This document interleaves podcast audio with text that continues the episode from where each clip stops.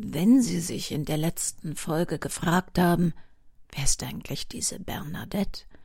Na, dann kennen Sie unseren Krimi Blutsbande noch nicht. Den gibt es nämlich und gab es noch nie nicht als Podcast. Den gibt es nur bei uns auf www.krimikiosk.de. Er ist der allererste der elf Fälle, die bisher von der Kanzlei Manott gelöst wurden. Bis auf Rosenrot, Spiegelblind und Schwesterherz, die es auch nur bei uns auf der Webseite gibt, sind übrigens noch alle anderen Krimis online und können über die verschiedenen Podcast-Portale geladen werden. Sie müssen nur entsprechend weit nach unten scrollen. Aber uns interessiert, wie es im elften Fall weitergeht. Deshalb willkommen in der Welt des Krimi-Kiosk und willkommen in der Welt von Henrietta Pazzo. Unvergessen – ein Kriminalroman von Henrietta Pazzo in zehn Episoden. Eine Produktion des Krimi-Kiosk Verlages Petra Weber in Köln. Sprecherin Petra Weber. Sie hören die neunte und vorletzte Episode.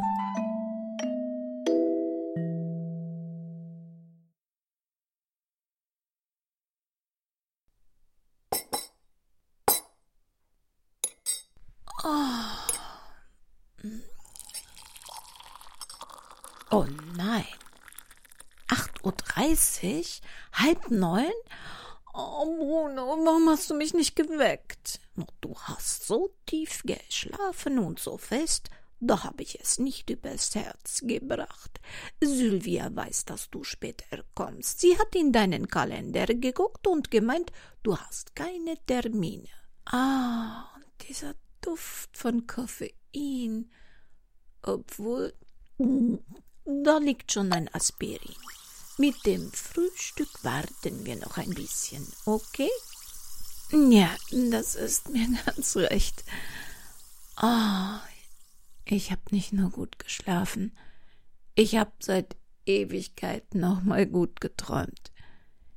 Im Traum kam Jan mitten in der Nacht, sah nach mir, nahm mich in den Arm, drückte mich ganz fest und ließ mich wieder in tiefen Schlaf versinken. Oh, das war kein Traum. Er war letzte Nacht wirklich hier. Und äh, da sind wir auch beim Thema.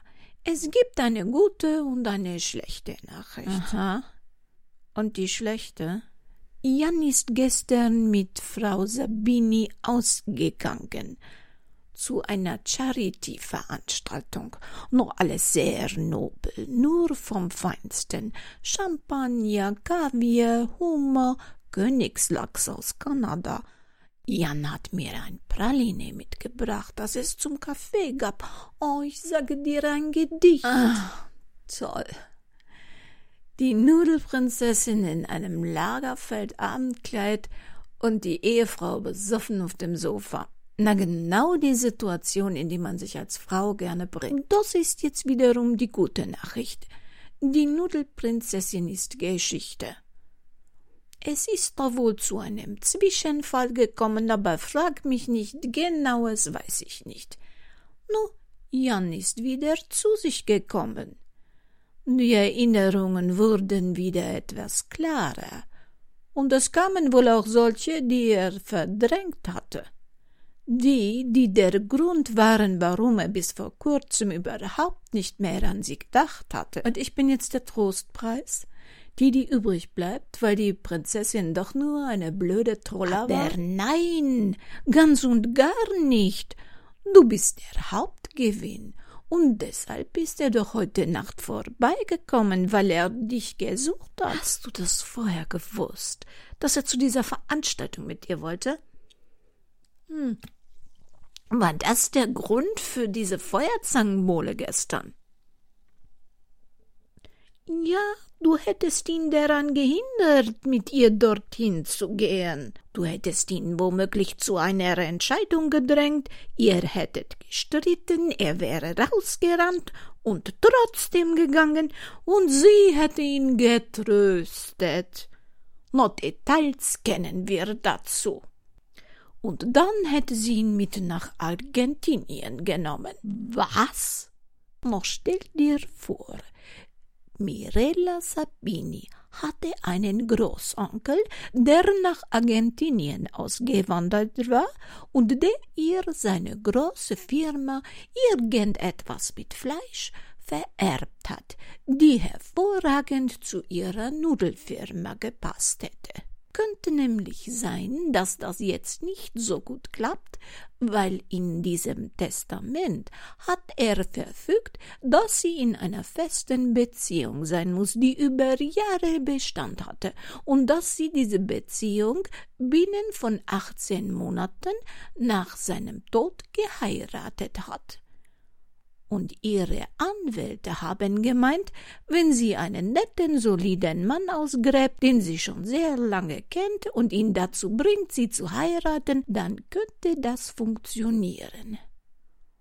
Der Onkel war wohl nicht begeistert, dass sie seinerzeit ihrer Schwester den Mann ausgespannt hat und wollte seine Firma in geschäftstüchtigen, aber seriösen Händen wissen. Dann ging es hier bei ihr nicht um alte oder große Liebe, nicht mal um eine Romanze, sondern nur um ein Geschäft? Ja, das könnte man so sagen.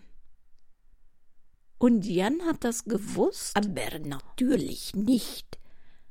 Er hat gedacht, sie wolle ein neues Leben weit weg von hier, nur mit ihm beginnen, wenn sie ihn immer so geliebt habe und er war für eine kurze Zeit fasziniert von der Idee, noch einmal ein ganz großes Abenteuer zu erleben. Ah. Aber wieso weißt du davon? Oh, ich habe meine Quellen. Und ganz plötzlich ist Jan aufgewacht und hat gemerkt, oh, das mit dem Abenteuer, das ist doch nicht so verlockend. Oder dass die Sabini ein Aas ist und schon immer war. Mutus gibt es. Manchmal reicht ein Wort, eine Geste, und man ist ganz plötzlich wieder im Hier und Jetzt. Darauf habe ich gehofft, dass wenn er sie in ihrem natürlichen Umfeld sieht, dass er merkt, was für ein Mensch ihn da an der Nase herumführt. Wow, ach, Bruno, das hätte ganz fies schiefgehen können. Sie hat sich ja auch bisher verstellt. Warum hast du ihm nicht einfach gesagt, dass sie nur einen Typen braucht, um an ihr Erbe zu kommen? Zum einen hätte er gedacht, ich sage das nur, um ihn bei dir zu halten, noch wenn er mir überhaupt geglaubt oder zugehört hätte. Nur zum anderen hätte sie sich vielleicht aus dieser Nummer noch herausgeredet. Ich habe schließlich keine Beweise, die ich vorlegen kann. Ich habe nur eine sehr zuverlässige Quelle, die ich aber niemals preisgeben würde.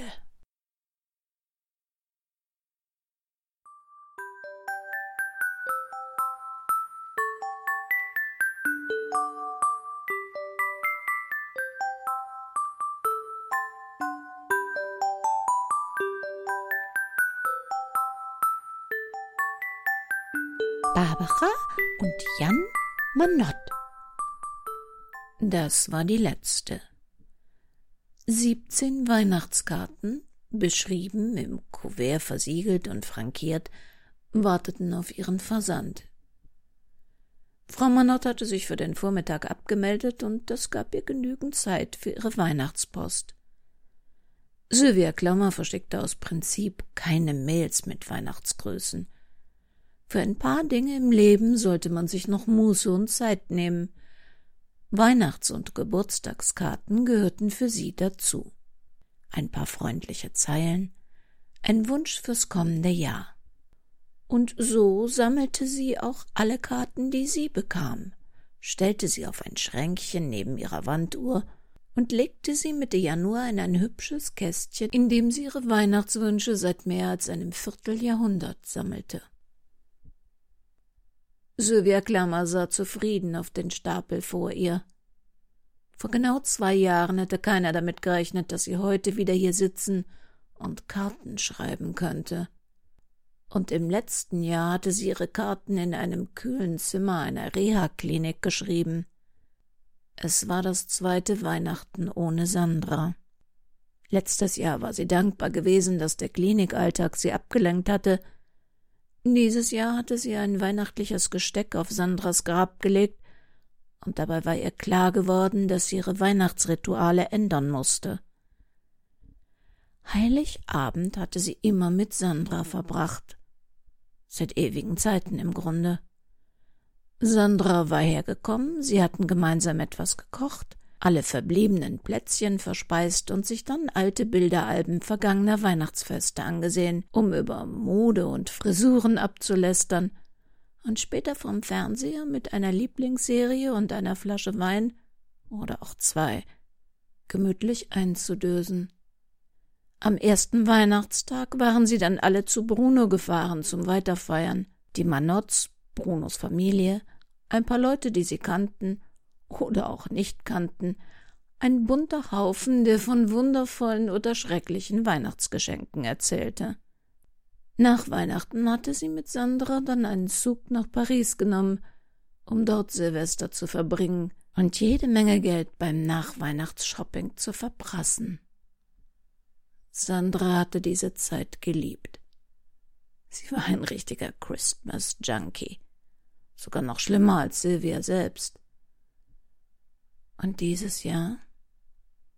Dieses Jahr graute es ihr vor Heiligabend, vor den Erinnerungen an den Unfall, vor den Erinnerungen an die Zeit mit Sandra.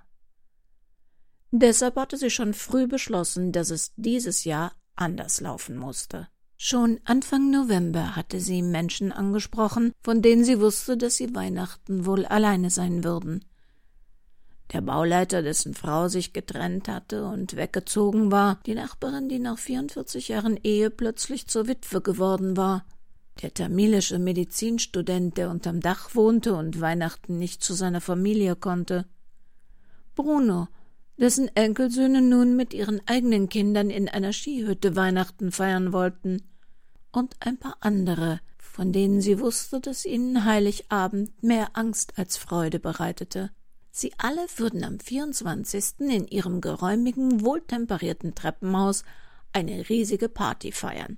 Der Student hatte sogar eine Gruppe Kommilitonen ohne Familienpläne aufgetrieben, die Musikinstrumente beherrschten und die sich freuten, dass Silvia ihnen so nicht nur den Weihnachtsblues vertrieb, sondern ihnen den Abend noch mit einem großzügigen Honorar versüßte. Jeder würde etwas zu essen mitbringen, und sie selbst hatte für reichlich Getränke nebst Kuchen und Gebäck gesorgt. Eigentlich hatte sie angenommen, dass Barbara Manott und ihr Mann, wie immer, gerne still und feierlich zu Hause feiern wollten. Doch es schien, als könnte diese Planung auch für die Manotts eine gute Idee sein. Zumindest hatte sich ihre Chefin begeistert davon gezeigt, gerade so, als machte ihr die häusliche Zweisamkeit Angst. Eine besondere Freude hatte es Sylvia gemacht, herauszufinden, womit sie jedem einzelnen Gast eine Freude machen könnte.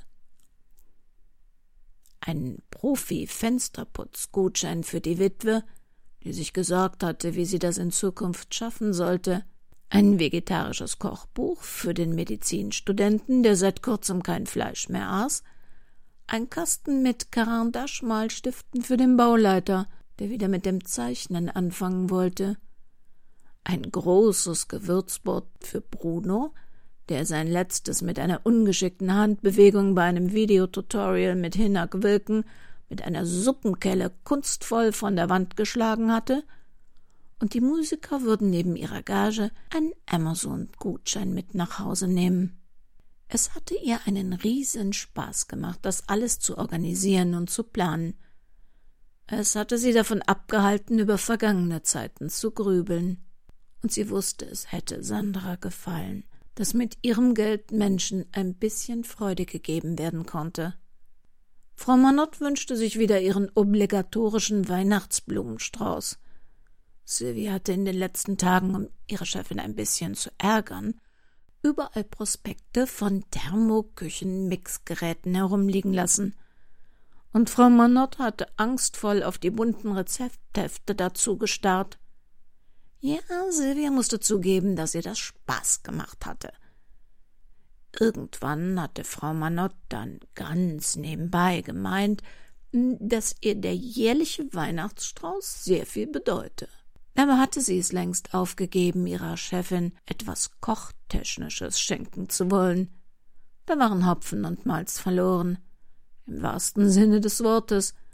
Barbara Manott würde nie ein Verhältnis zu Küchengeräten, Kochgut oder einer Kombination daraus entwickeln.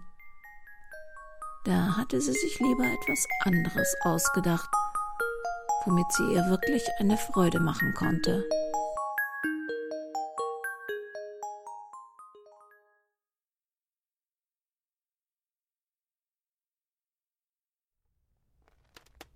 Barbara hatte sich aufgemacht zu einem langen Spaziergang.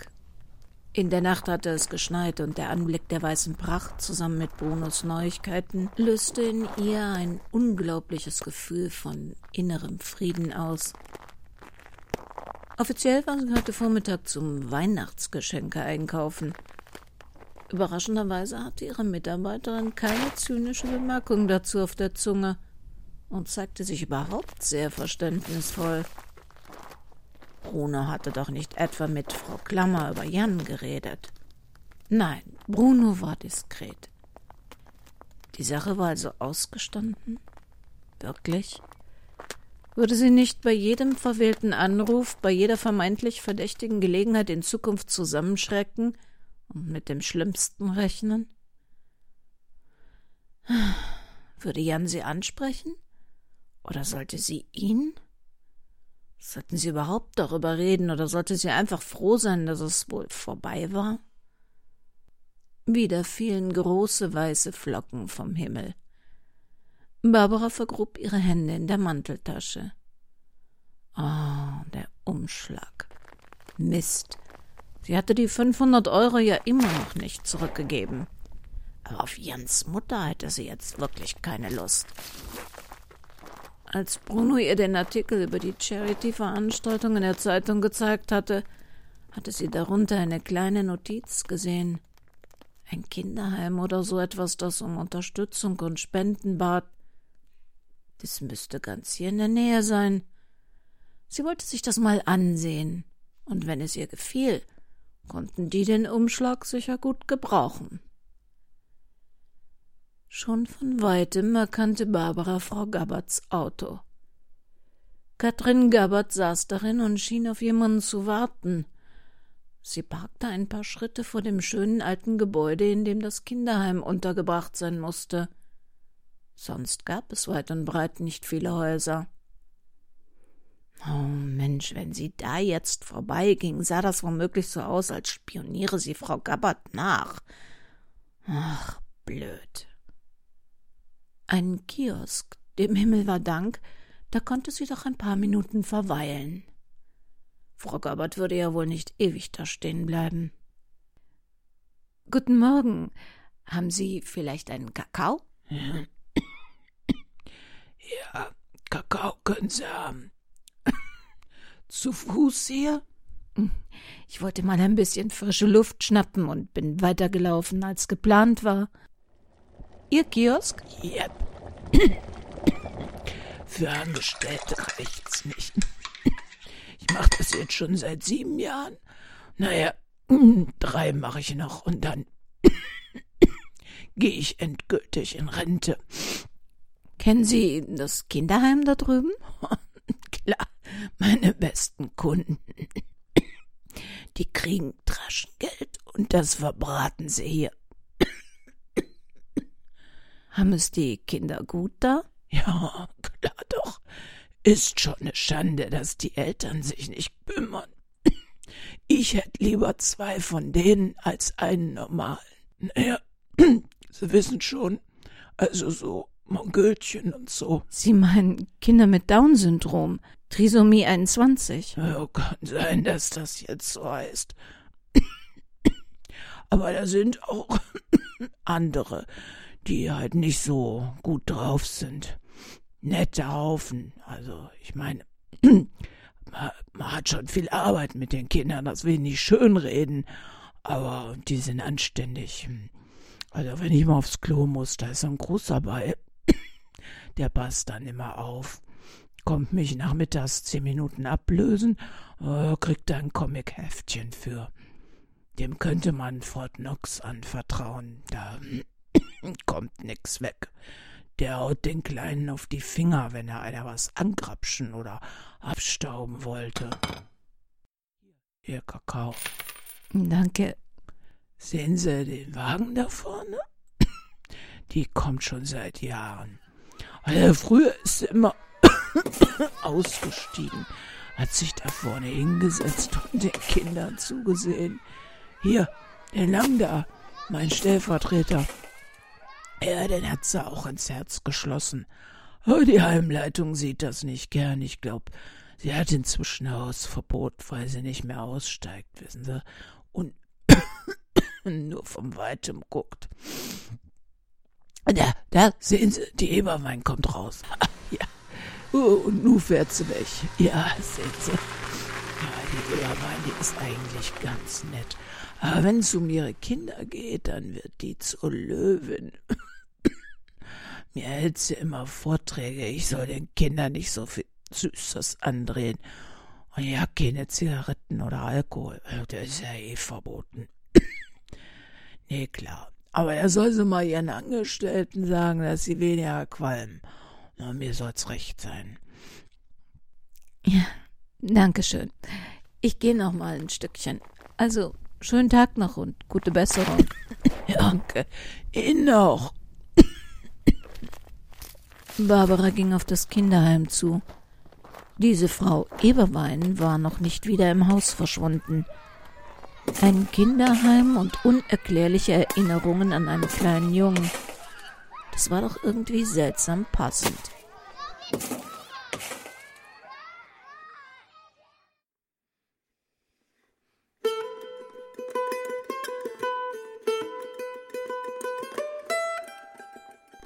Das Mädchen war nett. Britta Böckelmann hatte sich weiß Gott was für einen Vamp vorgestellt. Eine stylische Draufgängerin, eine verhuschte Nymphe. Nein, das Mädchen war wirklich nett. Eine hübsche, natürliche, junge Türkin.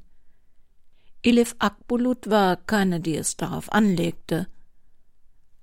Sicher, Sie war schon der Typ, auf den Gunnar stand, also gestanden hatte. Aber im Leben glaubte sie nicht, dass er sich an dieser jungen Frau vergriffen hätte, egal wie hübsch er sie gefunden haben mag. Gunnar hatte Grundsätze, Anstand.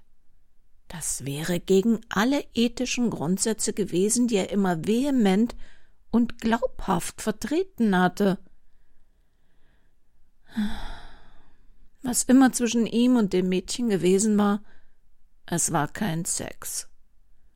Sie hatte allen Mut zusammengenommen und war zur Familie Akbolot, deren Adresse sie aus dem Testament kannte, gefahren. Die Akbolots hatten auf das Erbe verzichtet, sicher.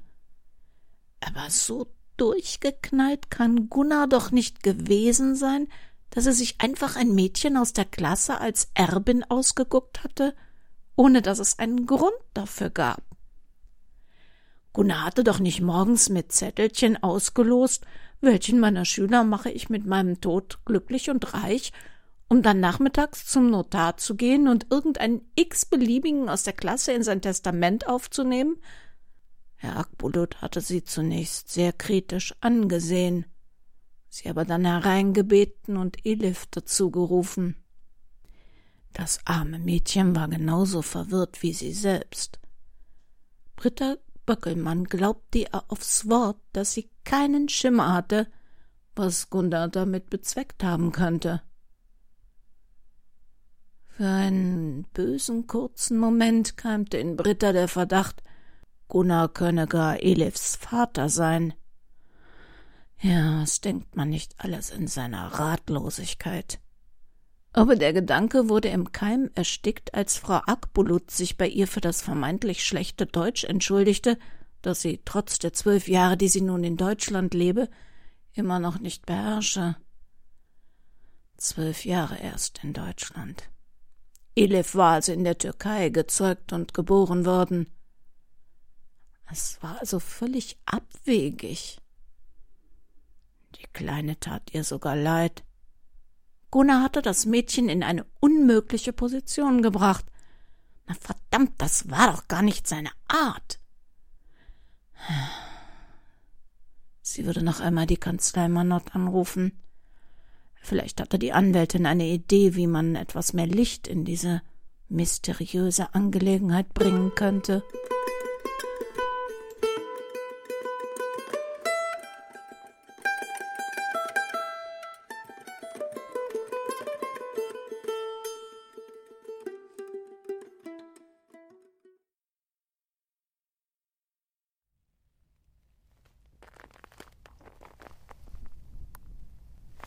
Barbara ging festen Schrittes auf diese Frau Eberwein zu. Sie würde sich die Kindereinrichtung mal genauer ansehen. Vielleicht käme sie so auch dem Geheimnis des vermeintlichen kleinen Bruders auf die Spur. Entschuldigung, haben Sie einen Moment Zeit? Mein Name ist Barbara Monod. Ich bin Anwältin. Frau Gabbard. Hören Sie auf auch wenn Frau Gabbard sich jetzt wohl Sie als Anwältin genommen hat, was ich im Übrigen sehr enttäuschend finde, weil wir ihr gegenüber immer sehr großzügig uns gezeigt haben, ändert das nichts an meinem Standpunkt. Barbara klärte den Irrtum nicht auf. Vielleicht erzählte Frau Eberwein ein wenig mehr, wenn sie annahm, Barbara sei zu Fragen berechtigt. Bitte, mein Engagement ist mehr vermittelnder Natur. Es geht hier nicht um Konfrontation. Ah, in Gottes Namen. Dann kommen Sie mal mit in mein Büro. Da ist es wärmer.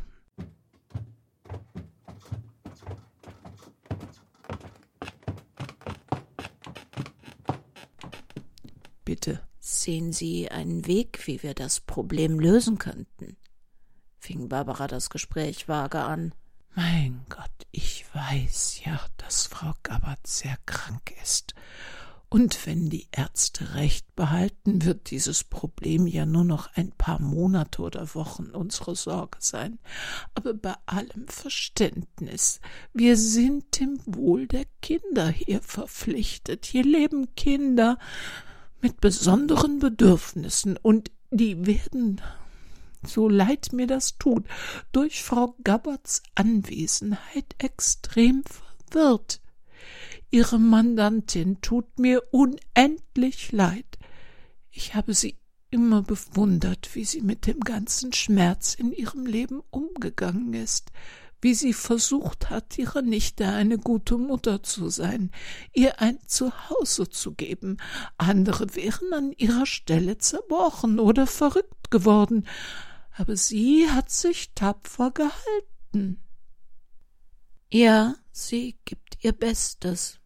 Es heißt ja immer, Gott bürdet einem nur so viel auf, wie man ertragen kann. Ich habe da meine Zweifel, was ich schon alles gesehen habe. Und Frau Gabbard, ach, Frau Gabbard hat mir so oft große Sorgen gemacht. Wer mit siebzehn schon solche Schicksalsschläge verkraften muss. Ich kenne nur Andeutungen, aber es war wohl hart. Es muss ein Tag wie heute gewesen sein. Frost, Tauwetter, wieder Frost. Ach, nicht zuletzt Ihre Geschichte lässt mich die Kinder immer nervös beobachten, wenn sie in Nähe gefrorener Teiche spielen.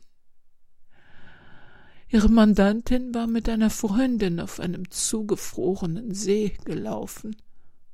Das Eis riss, die beiden brachen ein. Die Freundin starb.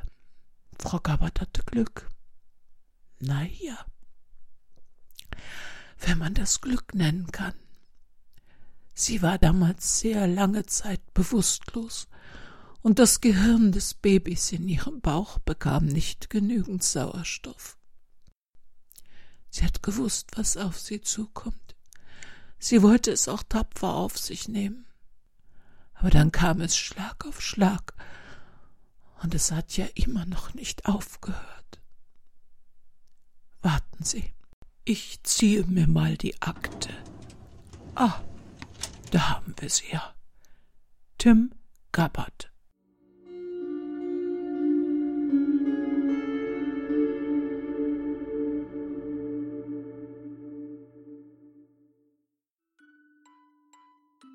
Wie das alles zusammenpasst, das erfahren wir in der nächsten Woche.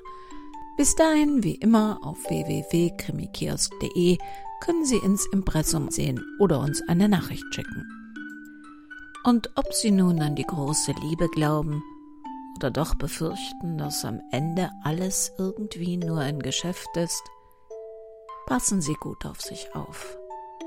Das Leben kann für jeden von uns sehr kurz sein.